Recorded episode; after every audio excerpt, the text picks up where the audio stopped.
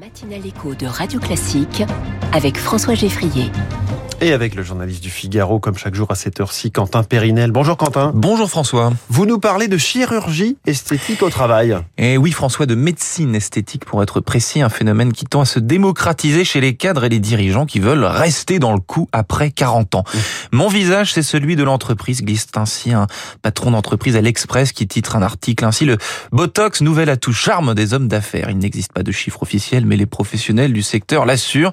Cette clientèle de col blanc est de plus en plus nombreuses. Des cols blancs qui veulent éviter que se lise sur leur visage le poids des années, veulent paraître moins fatigués, plus beaux aussi parfois, par peur d'être mis sur la touche pour cause de jeunisme. Et pour cela, se faire injecter du Botox est une solution avérée. Avérée en tout cas euh, pratiquée, effectivement, se, se botoxer pour garder son emploi, non? Euh, Il y a de cela, en effet, soyons clairs, selon le Code du travail, l'employeur ne peut pas exiger de vous que vous vous fassiez des injections de Botox, mais la question ne se pose pas en ces termes, puisque je l'ai dit, bon nombre de salariés ont recours d'eux-mêmes, hein, de leur plein gré.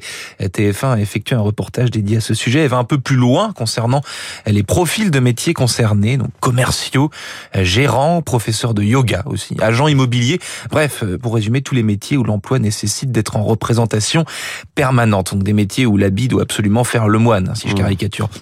Autrefois, la chirurgie esthétique était utilisée pour effacer les complexes que pouvaient avoir certaines personnes. Aujourd'hui, l'objectif est différent. C'est pour les plus ambitieux et ceux qui se destinent vraisemblablement à une carrière longue. C'est peut-être l'effet retraite à 64 ans, allez savoir. Un signe des temps, en tout cas, en effet. Et est-ce que cette pratique est risquée? Alors, c'est loin d'être sans risque pour la santé, notamment, en effet. Une étude britannique publiée dans l'hebdomadaire euh, The Observer, donc qui est une publication sœur du Guardian, euh, révèle ainsi que l'injection de Botox peut conduire à des effets secondaires encore largement sous-estimés. Euh, Le Botox est source d'effets indésirables chez un patient sur 6, coup de même, hein, c'est pas mal. Il serait notamment à l'origine de maux de tête, d'hématomes, de nausées, de parésie faciale, de raideur musculaire ou encore de vertige, tout ça. hein.